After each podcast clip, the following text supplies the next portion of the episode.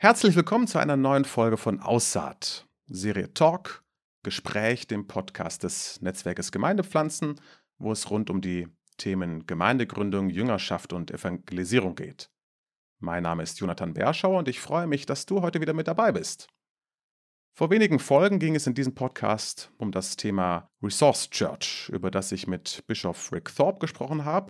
Und heute freue ich mich, dass wir einen Einblick in das Zentrum Johannes Paul II erhalten. Eine Gemeindeneugründung in Wien, die zumindest nach meinem Wissen nach die erste deutschsprachige Gemeindegründung ist, welche explizit die Strategie einer Resource Church verfolgt. Zu Gast ist bei mir heute der Gründer und Leiter des Zentrums Johannes Paul II. Herzlich willkommen, Pater George Elsbeth. Ja, grüß Gott. Pater George, ich bin froh, dass wir überhaupt einen Termin gefunden haben, weil dein Terminkalender ja doch ganz gut gefüllt ist. Auch, ich habe gehört, in den letzten Tagen warst du, glaube ich, sogar in Amerika irgendwo unterwegs. Was beschäftigt dich gerade und was treibt euch gerade im Zentrum um? Beschäftigen tun mich viele Dinge. Ich glaube, eine der Hauptfragen, die man sich schon immer wieder stellt, gerade als Leiter, ist, ist das, was wir machen, nur der eigene Vogel, die eigene Vision oder ist es auch wirklich das, was der Herr will? Oder ist es, glaube ich, immer wieder ein neuer Weg, nicht? Und immer wieder ein sich hinterfragen und ins Gebet gehen, mit anderen austauschen, ja, das Gespräch suchen mit dem Herrn und mit anderen Menschen. Ich glaube, das ist ein Ding, das schon mich immer wieder ja, einfach auch schon beschäftigt. Gerade wir stehen jetzt auch vor einigen großen Entscheidungen und großen Schritten. Für uns wenigstens. Wir sind eine ganz kleine Gemeinde über eine Tankstelle. Wir haben knapp vielleicht 350 Leute in unserer Gemeinde. Genau, wir haben klein angefangen, aber es wächst halt obwohl wir weiterhin vielleicht im Vergleich zu großen Gemeinden noch eine kleine Realität sind, aber die Tendenz halt Wachstum. Und wir haben vor einigen Jahren ein Hotel erwerben können, kurz vor der Ukraine-Krise. Und äh, dieses ist ein kerntes Hotel, wo wir Zentrum Johannes Paul II. 2.0 einpflanzen wollen und vielleicht sogar den jetzigen Standort behalten, wenn es finanziell irgendwie geht, sodass wir ein paar Jahre später wieder eine Gemeinde hier zurück gründen könnten. Genau, und das ist einfach ein Riesenprojekt, nicht für uns. Und das ganz konkret zu machen, wir sind in unseren Räumlichkeiten haben wir 250 Quadratmeter. Es ist winzig, ja. Und drüben in diesem neuen Gebäude, wenn es fertig gebaut ist, ähm, so Gott will, sind es fast 2500 Quadratmeter. Es ist doch wesentlich größer. Wir haben 60 Prozent Kostensteigerung nur seit 2021. Also es ist finanziell eine riesen, eine Riesenaufgabe. Und dann, wie letztendlich geht es ja nicht um das Gebäude, sondern um die Menschen, nicht? Und das gerade zum Beispiel haben 21, Anfang 22 vielleicht auch noch extrem viel Zeit in das neue Gebäude investiert, auch von der Leitung her, weil wir es auch, auch irgendwie mussten, aber dann gemerkt, es war nicht gut, weil ich meine, was hilft uns das Gebäude, wenn am Ende die Gemeinde flöten geht und dass wir nicht genügend Zeit in die Gemeinde investiert haben und das ist wieder da zurückgerudert seit ein, ein Jahr oder eineinhalb Jahren und man merkt, dass es auch wirklich gut ist. Das sind einfach Herausforderungen. Wie wächst man gesund? Ja, also das ist, glaube ich, auch ein Thema, das uns sehr beschäftigt. Wir haben gerade auch eine neue Struktur in unserer Leitung eingeführt. Wie soll ich das am besten beschreiben? In, in der Vergangenheit, ich, also ich weiß nicht, ob du das kennst, aber es gibt einen, einen amerikanischen Pastor, der vor kurzem verstorben ist, der Tim Keller, der, der im protestantischen Bereich sehr viele Gemeinden gegründet hat oder halt durch seine Gemeinde viele gründet. Und ich glaube, sehr viel Ähnliches hat mit unserer Situation, ja, weil also wir, als wir angefangen haben, haben sehr viele Wirklichkeiten in der Kirche angeschaut, von im protestantischen Bereich, im katholischen Bereich, wenn man zum Beispiel jetzt in den protestantischen Bereich schaut, gerade nach Amerika, gerade in den Südstaaten, das ist einfach eine ganz andere kulturelle Situation. Es ist vielleicht jetzt nicht Asien und es ist nicht Südamerika, aber es ist doch sehr anders als jetzt halt eine, eine europäische Großstadt, wo der Säkularisierungsprozess einfach viel, viel weiter ist als drüben. Nicht, die sich beschweren, wenn sie 25 Prozent Kirchenbesuch haben und wir würden in den Straßen tanzen, wenn wir solche Zahlen hätten. Und da zum Beispiel jetzt konkret, ich versuche es irgendwie kurz zu machen, aber Tim Keller kommt aus New York City, war in New York City tätig. Das, diese Stadt Manhattan ist viel ähnlicher zu Europa als,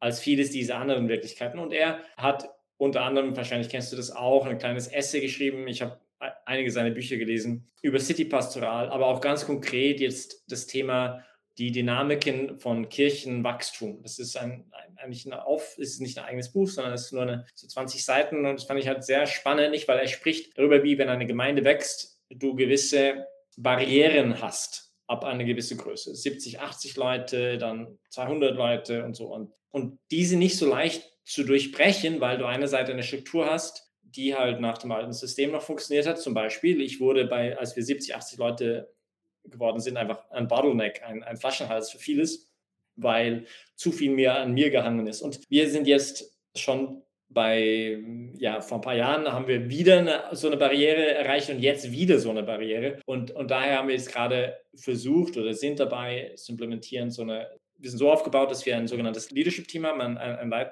Leiterschaftsteam haben. Da sind vier Leute drin und jeder hat ein Resort, für, für das er zuständig ist, zum Beispiel Mission ist eines, dann ist eines, man könnte vielleicht sagen, einfach Bildung oder religiöse Bildung, das nennen, das andere ist Pastoral und dann haben wir Operations oder Verwaltung in einem sehr breiten Sinne des Wortes. Und genau, und das einfach gut zu implementieren, weil dann jeder von diesen Ressortleiter hat dann wiederum seine Aufgabe ist nicht alles zu machen, sondern Teams aufzubauen, vor allem von Freiwilligen, die dann wiederum gewisse Bereiche unter sich haben. Zum Beispiel einer dieser Teams ist einfach Musik und wir haben gleich 46, glaube ich, im Moment Musiker in ungefähr in unseren, die irgendwie mitmachen in unserer Musik, Worship Music und die Dame, die verantwortlich unsere Worship-Leiterin, die zuständig ist für diesen Bereich, sie hat über sich halt einen Ressortleiter, der die halt auf die regelmäßigen Treffen mit ihr hat, zu schauen, wie es ihr geht. Aber sie macht den, dann den Plan für das Jahr und die Entscheidungen und, und ihre Hauptaufgabe eigentlich ist, die Teams wieder aufzubauen von Freiwilligen.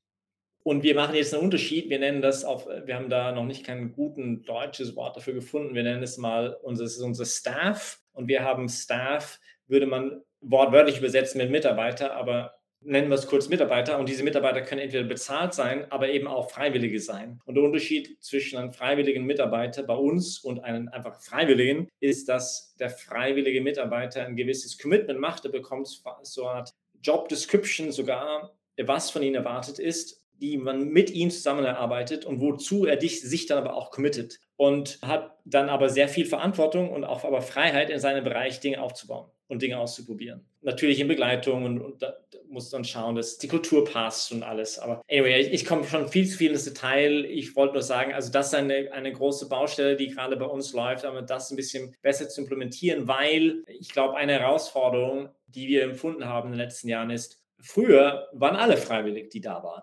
Und mit der Zeit merkst du, okay, das geht nicht mehr alleine so, ja, und ähm, in dem Maß, dass wir halt auch wachsen.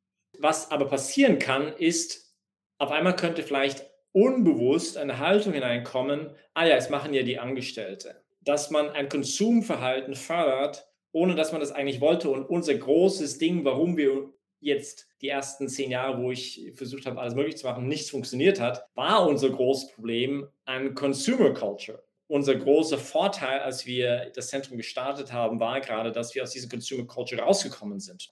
Unbewusst aber das begonnen haben, wieder zu fördern, weil zum Beispiel, gibt es ein Beispiel, das ist von niemand gewollt, aber ein angestellter Mitarbeiter natürlich, wenn er nicht langfristig oder wirklich sehr weit vorausschauend Dinge macht, dann ist es manchmal einfach viel leichter, ich brauche morgen Hilfe mit so und so, X, Y, Y, einen anderen angestellten Mitarbeiter zu fragen, statt einen Freiwilligen zu inspirieren, zu motivieren, zu begeistern für die Sache und so weiter. Und ohne bewusst zu werden, kann man selber das Konsumverhalten fördern, das man eigentlich gar nicht will und sagt, nein, das ist Gift für eine Gemeinde, weil es halt das Gegenteil von Jüngerschaftskultur ist, zu fördern. Natürlich ist eine Kulturfrage einerseits, aber es ist auch eine strukturelle Frage. Und da glauben wir, dass, dass das uns hilft, da weiterhin gesund unterwegs zu sein, um mehr Verantwortung in die einzelnen Bereiche wiederzubringen. Ich gebe dir ein anderes Beispiel von unserer Struktur. Wir hatten ein sogenanntes Zentrumsrat. Das war so eine Art Sounding Board, könnte man sagen, für das Leitungsteam. Aber wir haben gemerkt, wir haben da viele Ideen sind geboren worden, aber wer setzt sie dann um, die Ideen? Und das Leitungsteam, also die haben nicht die Ressourcen, das umzusetzen. Und das führt eher zu Frustration, weil man hat tolle Ideen und aber hey Leute, ihr setzt sie ja nie um. Und ich sage, wir haben den Zentrumsrat jetzt eigentlich aufgelöst oder das wäre vielleicht zu krass gesagt, aber, aber doch, ja, letztendlich haben wir ihn aufgelöst. Und die Leute, die aber im Zentrumsrat sind, sind jetzt im Staff und können dort die Entscheidungen treffen, können die die Pläne umsetzen, können gleich mit den Ideen kommen und müssen nicht warten, bis irgendein Leitungsteam das irgendwie umsetzt. Genau. Also ich glaube, das, das, das, hilft uns sehr. Wir haben trotzdem auch einen Beirat und einen Finanzrat, der, der schaut auf uns und dass wir auch Accountability leben und so weiter. Aber, aber ja, also das, das ist ein, ein, ein, ein großes Thema letzten Monate auch gewesen für uns, was uns gerade beschäftigt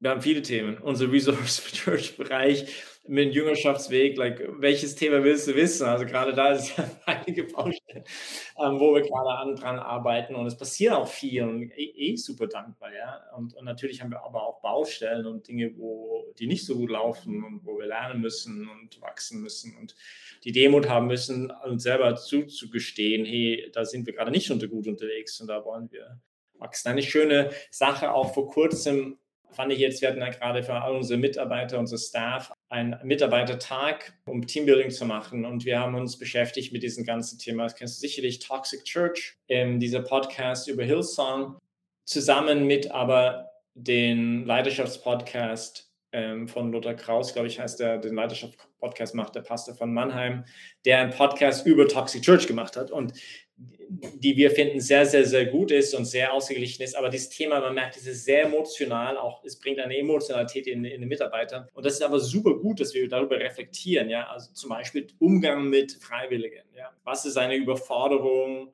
Wann hat man zu hohe Erwartungen? Wann machen sie zu viel? Wann kann es sein, dass ein freiwilliger Mitarbeiter vielleicht aus ungesunden Gründen jetzt sehr viel Zeit investiert in die Gemeinde weil vielleicht dahinter ein verletzte, ja, ein sehr verletztes Selbstbild ist und man versucht, seinen Selbstwert zu kaufen, jetzt durch Leistung für die Gemeinde, zum Beispiel, dass man Mechanismen hat in der Gemeinde, das ausspürt und mit den Freiwilligen zusammenarbeitet, dass halt solche Dinge nicht passieren. Ich glaube, und, und da sind wir auch auf dem Weg und versuchen da Wege zu finden, wie das gut machen, weil es auch super individuell. Zum Beispiel, ich kenne eine Mutter, jetzt nicht hier in der Gemeinde, aber sie ist mit fünf Kindern völlig überfordert, hat null Zeit, irgendwas zu machen. Ich kenne eine andere Mutter mit fünf Kindern, die haben zwei behinderte Kinder adoptiert, weil sie nicht genügend zu tun haben. Das ist halt sehr individuell und damit gut umzugehen.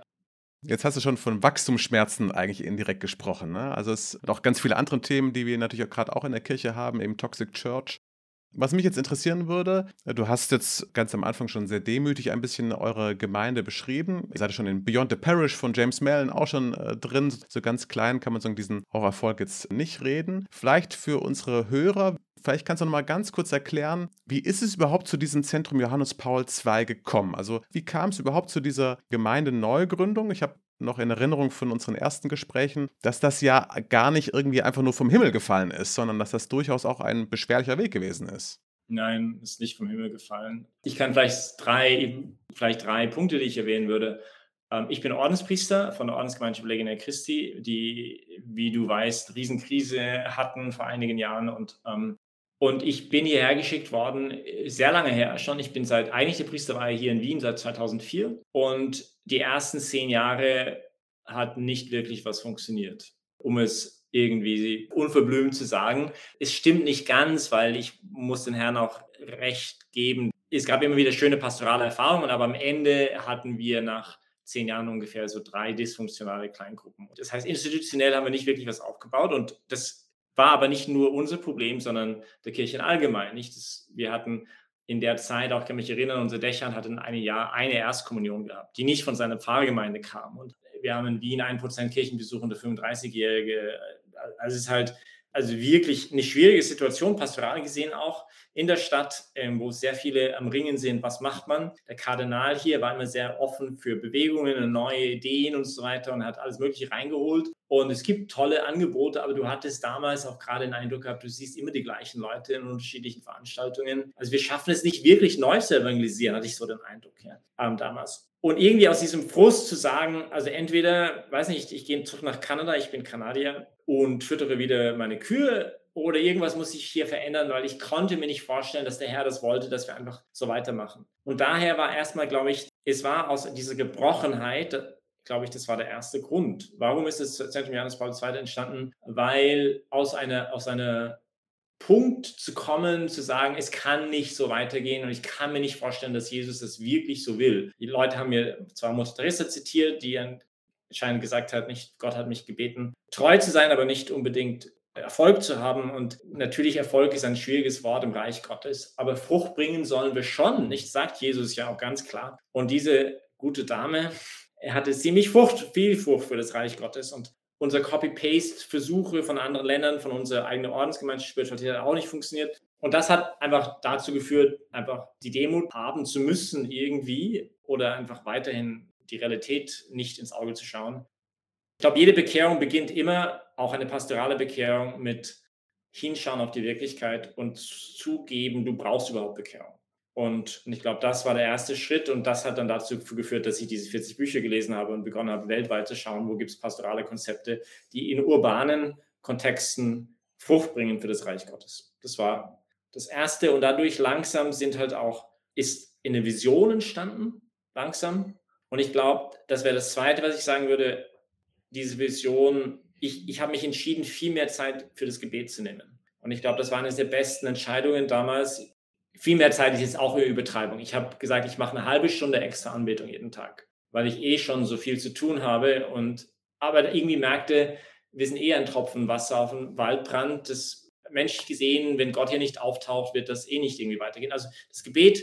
Und dann das dritte war ja, jetzt könnte man wiederum eigentlich mehrere Dinge wieder erwähnen, aber ich sage mal, das dritte einfach auch die Umstände hier in der Diözese, wo die Diözese Wien einen Weg gegangen ist, ab 2010 zu sagen, ja, wir machen das, was auch viele andere Diözesen auch machen, und zwar wir, wir legen Gemeinden zusammen. Und wir haben hier sogenannte Entwicklungsräume, ich glaube, es sind ungefähr 180 Entwicklungsräume, die Megapfarren sind, mehr oder weniger, oder werden sollen, die von zwei bis acht ehemaligen Fahrern entstanden sind. Also das gibt's. Aber damals gab es ein Sechs-Punkte-Programm vom Kardinal Schönborn ausgehend, wo zwei der Punkte Richtung Church Planting gingen. Und eine war zu sagen, wir fördern oder wir würden gerne uns wünschen, neue Gründungen von Gemeinden jenseits von territorialen Ordnungen.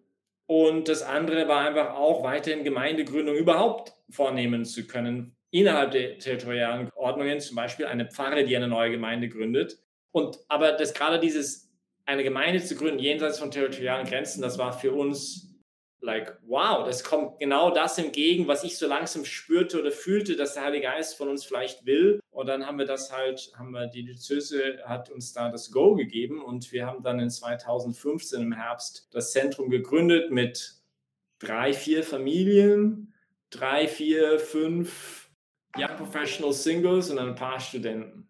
Also es war super klein und die Vision war einfach zu sagen, und ich glaube, das war auch ein ganz wichtiger Punkt, dieser Ort soll nicht sein ein, ein Sammelbecken für Katholiken, die sich irgendwie warm halten wollen gegen die böse Welt, sondern dieser Ort soll ein Ort sein, wo Menschen, die Jesus nicht kennen, zu Jesus finden.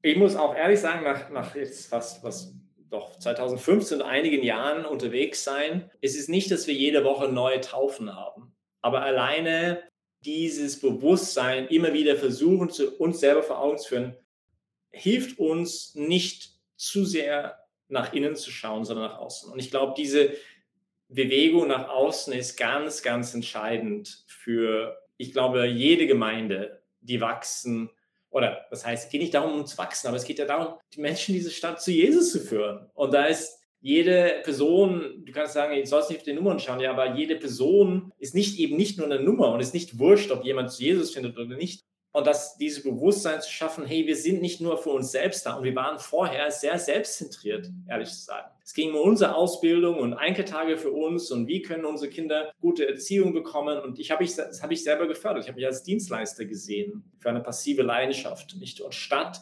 wir gemeinsam übernehmen Verantwortung, wir sind die Kirche und wir, wir wollen die Menschen dieser Stadt zu Jesus führen. Genau. Und ich glaube, das waren einige Aspekte, die halt dazu geführt haben, dass das Zentrum starten konnte, aber eben auch die Umstände der Diözese, die offen war für diese Gedanke. Ja. Weiß nicht damals, wie viele deutschsprachige Diözesen, weißt du, was ich meine? Also gerade eine Gemeinde zu gründen, jenseits von territorialen Grenzen, zu sagen, wir, wir denken milieuspezifisch, wir haben ein gewisses Zielpublikum, das für uns sind junge, kirchenfernstehende Leute, egal wo sie herkommen, das macht total Sinn in einer Großstadt wie hier, in, besonders im Zentrum der Stadt. Ja, ich kann mir vorstellen, draußen am Land macht es weniger Sinn, weil da habe ich noch die Gemeinden und die territorialen Grenzen machen total, wahrscheinlich total Sinn, ja, oder ich kann dafür nicht sprechen, ich kenne mich zu wenig aus, aber hier in der Innenstadt, es kommt darauf an, wo, wie die U-Bahnen laufen, ja, das macht einfach viel mehr Sinn. Wir haben 100 Messen in einem Umkreis, Sonntagsmessen, einem Umkreis von einer halben Stunde gehen hier. Unser Problem ist nicht, dass wir zu wenig Messen hätten. Wir haben zu wenige Leute, die zu diesen Messen überhaupt gehen wollen.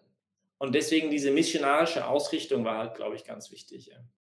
Also auf die Idee, eine Gemeinde zu gründen, das ist jetzt ja nicht, also das ist jetzt nicht Standard. Gab es in deiner eigenen Biografie irgendwelche Punkte, wo du so eine Idee irgendwo mitgenommen hast? Oder waren das jetzt vor allem, sag mal, diese 40 Bücher, wo du Inspiration bekommen hast? Es war eher die 40 Bücher, wo ich Inspiration bekommen habe. Nicht, weil ich glaube auch, was mir das geholfen hat zu verstehen, es war für mich super spannend, weil ich habe sogar meine eigene Spiritualität in meinem eigenen Orden besser lieben gelernt, in dieser Auseinandersetzung mit anderen Gemeinden, mit sogar mit Freikirchen oder Baptisten oder was auch immer, weil zum Beispiel wir haben in unserer Spiritualität, reden wir von Spiritualität, Beziehung zu Gott, Weiterbildung, wir nennen das Apostolat, dann Gemeinschaft leben und so. Und ich brauchte irgendeinen Baptist aus Kalifornien, der mir dann vor Augen geführt hat, dass das total biblische Prinzipien eigentlich sind. Und es ist eigentlich um die Grundvollzüge von Kirche geht, nicht wofür wir griechische Worte dafür haben. Und das war einfach sehr, sehr, sehr, sehr spannend. Und vor allem, was ich glaube, gelernt habe durch diese Reise, es hat drei Jahre gedauert, 2012, 2015, bis die eigentliche Gründung dann stattgefunden hat, war der unglaubliche Macht ist jetzt das falsche Wort, aber die Kraft, die Power in einer Gemeinschaft von Menschen, also eine Ortsgemeinde vor Ort, die Beziehung zum Herrn lebt, Gemeinschaft untereinander und dann diese drei Dinge macht, weiterbildet, den Nächsten dient und evangelisiert.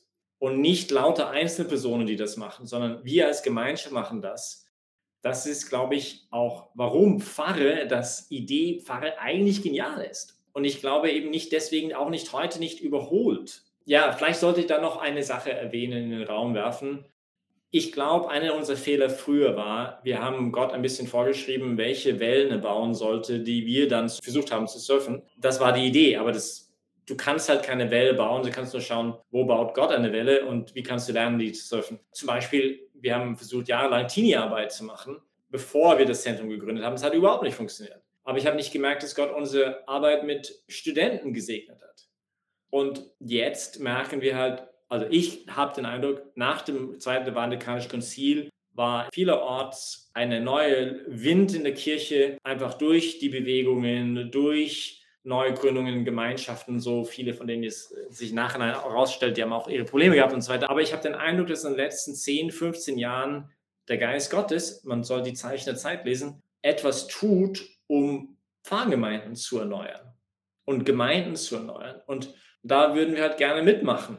Nicht? Und es ging uns, glaube ich, auch darum, ein bisschen hinzuhören, was will jetzt Gott von uns und was ist der beste Weg, jetzt hier vor Ort wirken zu können. Und für mich war das so ein Aha-Erlebnis, gerade starten wir eine Gemeinde, weil ich, wir haben das Apostolate genannt. Das sind so Ministries oder einfach äh, Projekte wie Theologie vom Fass heißt, halt einer geheißen oder andere Sachen, die wir gemacht haben, aber die haben null Kontakt einen zwischen dem anderen gehabt. Und dann hast du hier, du ein schönes Strohfeuer, aber was passiert nach diesem Projekt? Was geschieht danach? Und jetzt der Versuch zusammen zu sagen, hey, alles, was wir tun, muss ein Jüngerschaftsweg eigentlich sein. Und dass die Projekte, die Apostolate, die Ministries dazu dienen sollen, dass Menschen Schritte machen können im Glauben, das schafft einfach Unmengen mehr Synergien als vorher, wo jeder seine einzelnen Sachen gemacht hat. Also ich, ja, könnte man auch jahrelang über dieses Thema reden, nicht, aber da ist eine Power oder ein Potenzial, glaube ich, eine gut funktionierende Gemeinde vor Ort. Auch wenn sie dieses vor Ort heißt, jenseits von territorialen Grenzen, aber du bist immer noch in einem Ort, hast du Leute, die zusammenkommen. Oder auch wenn dieser Ort heißt, teilweise digital. Ja? Einer unserer Bereiche, wo wir tätig sind,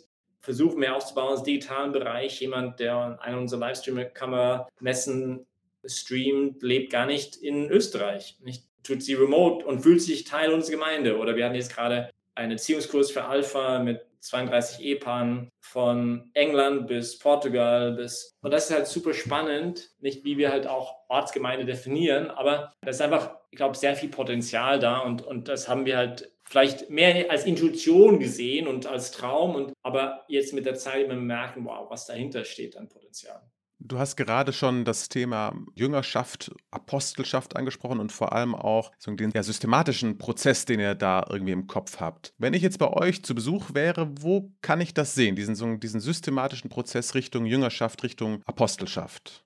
Also, das ist auch etwas, was wir weiterhin entwickeln und wahrscheinlich immer weiterentwickeln werden. Es ist immer ein, du versuchst mal was und versuchst einen Weg zu gehen und reflektierst du und dann änderst du es vielleicht wieder ein bisschen und so. Und da sind wir auch mittendrin. Das hat mal angefangen mit einem Buch von mir zum Thema. Ich weiß nicht, ob du das irgendwo, gesehen hast, aber es, wir haben da versucht, einen ein Weg zu entwickeln, wo man sagt, okay, es hat so drei große, genau, das ist, das ist das Buch. Ähm, es hat so drei große Schritte und was wir eh schon irgendwie gemacht haben, aber reflektierter anzuschauen. Ja, zu sagen, zum Beispiel, was ich gerade gesagt habe, was ist unsere Eingangstür? Oder ich gehe einen Schritt zurück.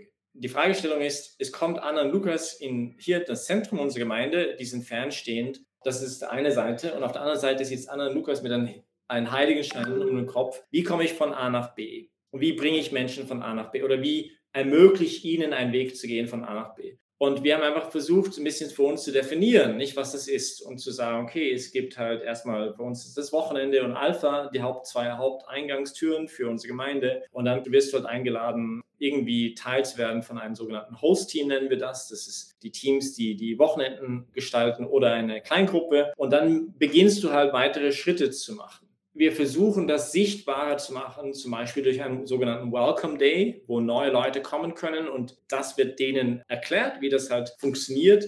Und wir sind jetzt gerade dabei, auch an, an etwas zu arbeiten, das noch konkreter zu machen für die Leute. Und zwar eine Art Umfrage, wo du ein, es gibt eine einfache und eine tiefer gehende Umfrage, wo du einen Test machen kannst und dann schaust du, wo stehst du in diesen fünf Bereichen der Jüngerschaft anhand von einem Spider-Diagramm, so ein bisschen ein Spinnennetz-Diagramm, wo man dann auch Vorschläge bekommt, wie kannst du diesen Bereich, wo du vielleicht noch Verbesserungspotenzial hättest, weiter wachsen. Das ist das eine, wo wir gerade dran sind und in einer Beta-Phase sind gerade und das ausrollen wollen im Herbst. Also dieses noch Konkretisierung der ganzen Sache und dann halt auch zu ermöglichen, vieles halt natürlich durch persönliche Gespräche, viel passiert auch in den Kleingruppen selber und da ist auch wiederum ein Bereich, wo wir dran sind. Wir haben einen kleinen Gruppen-Ministry. Das heißt, es ist eine Gruppe von Menschen, Freiwilligen, die halt sich um die Kleingruppen im Zentrum kümmern und wo wir auch einen Weg gehen. Ja, und das ist auch immer wieder ein Lernen und neu dazu lernen. Und dann funktioniert es für manche Kleingruppen funktionieren super, manche weniger. Und man versucht ihnen zu unterstützen, dass sie auch Orte werden, wo dieser Jüngerschaftsweg auch stattfinden kann.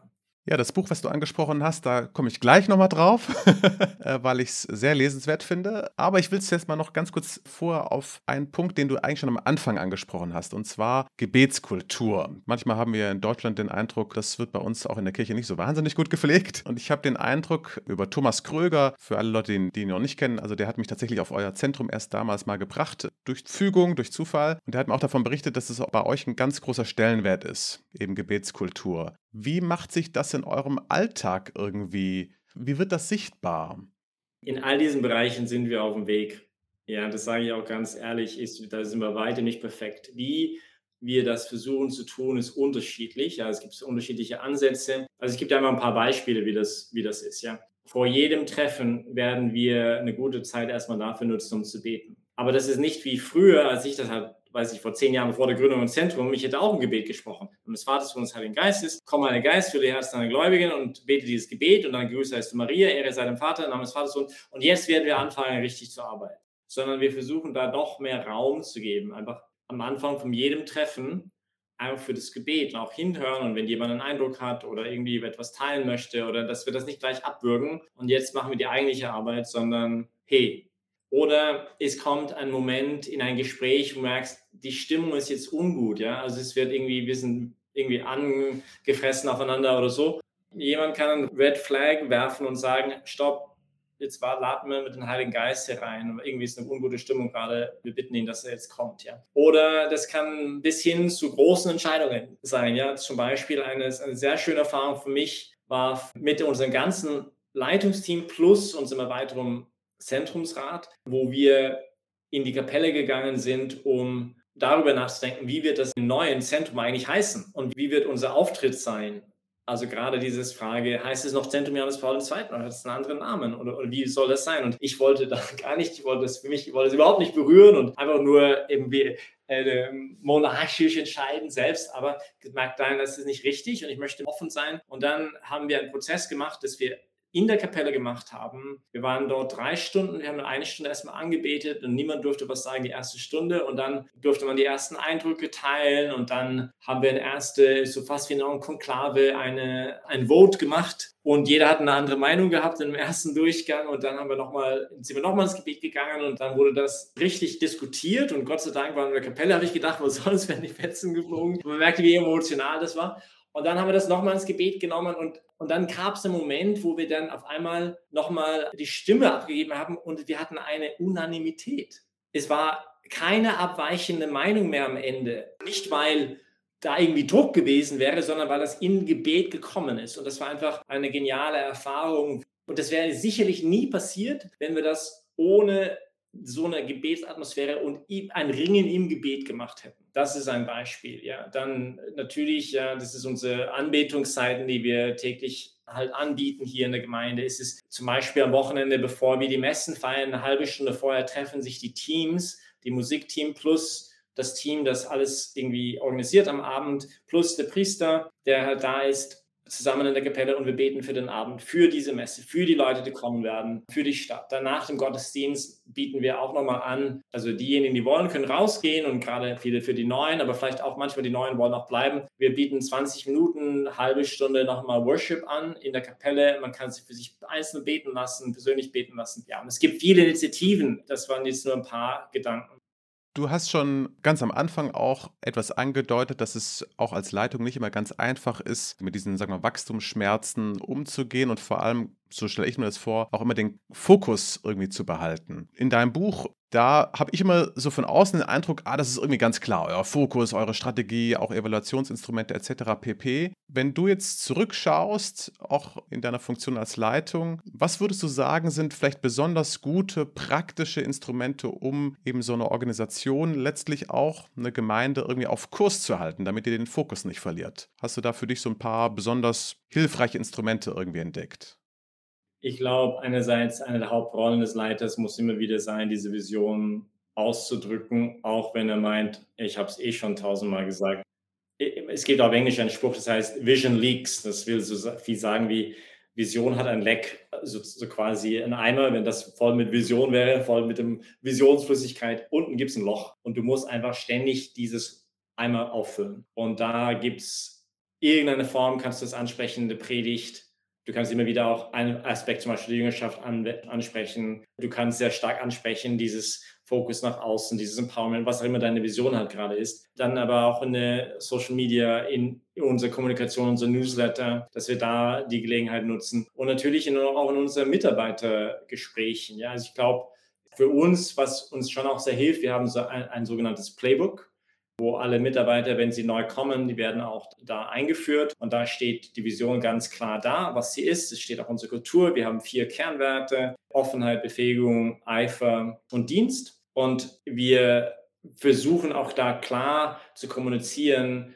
eben wenn du hier enger mitarbeiten willst, da brauchen wir ein, ein Cultural Fit, würde man eigentlich sagen. Also es muss irgendwie auch passen und es ist überhaupt kein Problem, wenn das nicht für dich passt aber dann ist vielleicht dieser Ort auch, es gibt andere Orte ja auch, wo die wunderbar Dinge machen im Reich Gottes. Irgendwie das muss passen. Und ich glaube, was auch hilft, ist, dass man die Vision sehr klar und eine einfache Formulierung davon findet, ja. Und für uns ist es dieses Forming Apostles Transform the World. Das sagt nicht alles, aber es kann sich jeder erinnern an diesen Satz.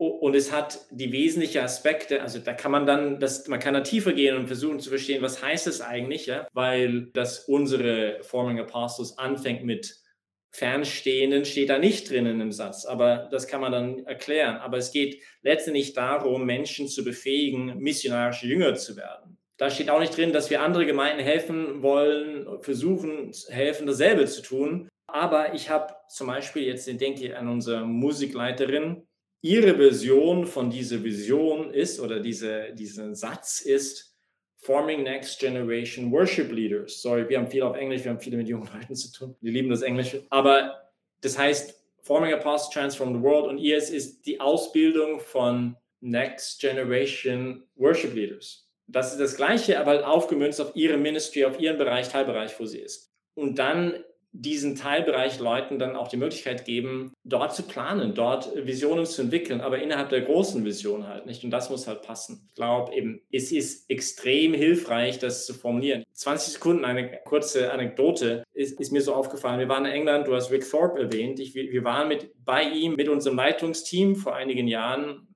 eigentlich ziemlich am Anfang. Und er hat gefragt, was ist eure Vision? Und ich habe gedacht, nicht, ich habe auf die Schulter geklopft, mich selbst und habe gedacht, ja, schau mal, Rick, ja, jetzt wirst du sehen, die werden alle dasselbe sagen. Und die haben alles was anderes gesagt. Und ich, ich war fassungslos. Ich habe gedacht, was? Es ist doch so klar. Es war jetzt nicht völlig anders, aber es war halt eine unterschiedliche Nuancierung. Nicht? Und das hat uns geholfen zu verstehen, hey, wir müssen das so formulieren, dass es nicht drei Sätze lang ist. Das kann sich kein Mensch erinnern sondern es muss sehr kurz formuliert sein und memorable und portable sein, tragfähig, dass man es weiter kommunizieren kann. Also das, glaube ich, hat sehr geholfen.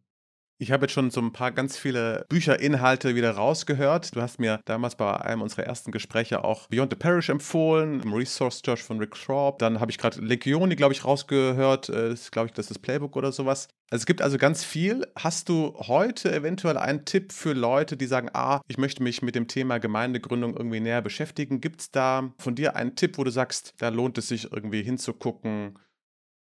Ich meine, ich glaube, ein Standardwerk am Anfang, das uns sehr geholfen hat und ich glaube immer noch seine Legitimität hat und ob, ja, ist Kirche mit Vision von Rick Warren. Ich glaube, das finde ich sehr, sehr hilfreich.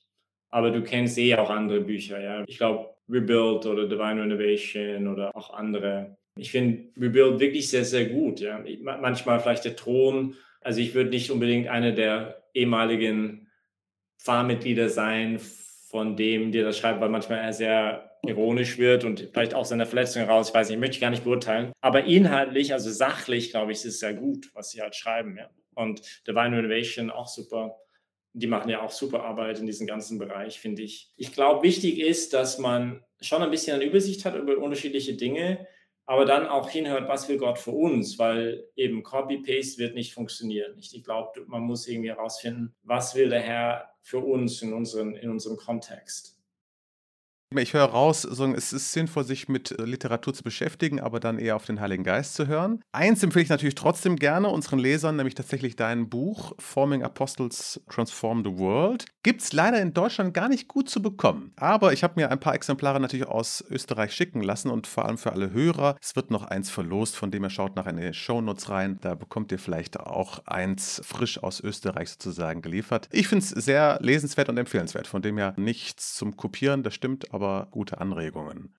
Das ist auch die Idee, als ich das geschrieben habe und auch ich, was ich halt immer empfehlen würde, ist, es geht nicht um Copy-Paste, aber es geht sehr wohl um Prinzipien versuchen zu finden. Und ich glaube, es gibt sehr wohl auch Prinzipien, ich glaube, die wir hier wie bei uns sehr gut zu einem fruchtbaren Weg im Weingarten des Herrn geführt haben, die ich glaube ich auch in den Bergen südlich von Salzburg funktionieren würden. Aber natürlich der Kontext ist ganz anders. Man muss halt überlegen, was heißen diese Prinzipien. Und ich glaube, so sollte man diese ganzen Bücher und Podcasts und so weiter auch anhören. Mit diesem Blick, was sind da Prinzipien dahinter, die ich rauslesen kann, die mir helfen können. Zum Schluss, ihr wollt ja als Resource Church anderen Leuten helfen, aber vielleicht, wie kann man euch helfen? Wie kann man uns helfen? Wir sind nicht mehr zu helfen. Nein, nein, nein. Ja, also für uns beten einerseits, das meine ich jetzt nicht jetzt einfach nur als irgendwie Floskel oder so, ich glaube wirklich, das Gebet ist das Allerwichtigste. Beten auch, dass wir, dass wir irgendwie die Spende finden, die wir brauchen für unser, für unser Haus. Das ist eine ganz große Herausforderung, ja, dass, dass wir da halt vorankommen und und wir suchen auch immer wieder gute Leute, die bereit sind. Zum Beispiel jetzt, wir haben wieder einen Job, eine offene Bewerbung laufen für Bereich für Youth Pastor, also mit jungen Leuten zu arbeiten. Ja, schaut mal gerne auch vorbei bei uns, wenn ihr Anfragen habt. Hey, sucht ihr da noch jemand? Ja, so kann man uns auch helfen. Den Link zu eurer Spendenseite und zur Jobbeschreibung werde ich noch unten beifügen. Vielleicht äh, wird, fällt da was ab, das wäre doch sehr schön. Ganz herzlichen Dank, lieber Pater George, für dieses erkenntnisreiche Gespräch. Es war mir wie immer eine sehr große Freude. Danke dir, es war für mich auch eine Freude. Liebe Zuhörer, schön, dass ihr, schön, dass du heute wieder mit dabei warst. Danke fürs Zuhören und ich freue mich auf das nächste Mal. Bis dahin, schreib uns gerne dein Feedback, deine Fragen, deine Empfehlungen und Wünsche. Einfach alles an podcast.gemeinde-pflanzen.net. Schau auch gerne auf unsere Internetseite gemeinde-pflanzen.net vorbei. Dort findest du auch die ganzen Links und die Infos, auch zur heutigen Folge und natürlich auch die Infos zur Verlosung des Buches. Wenn es dir gefallen hat, empfehle uns gerne weiter für heute dir alles Gute, sei gesegnet.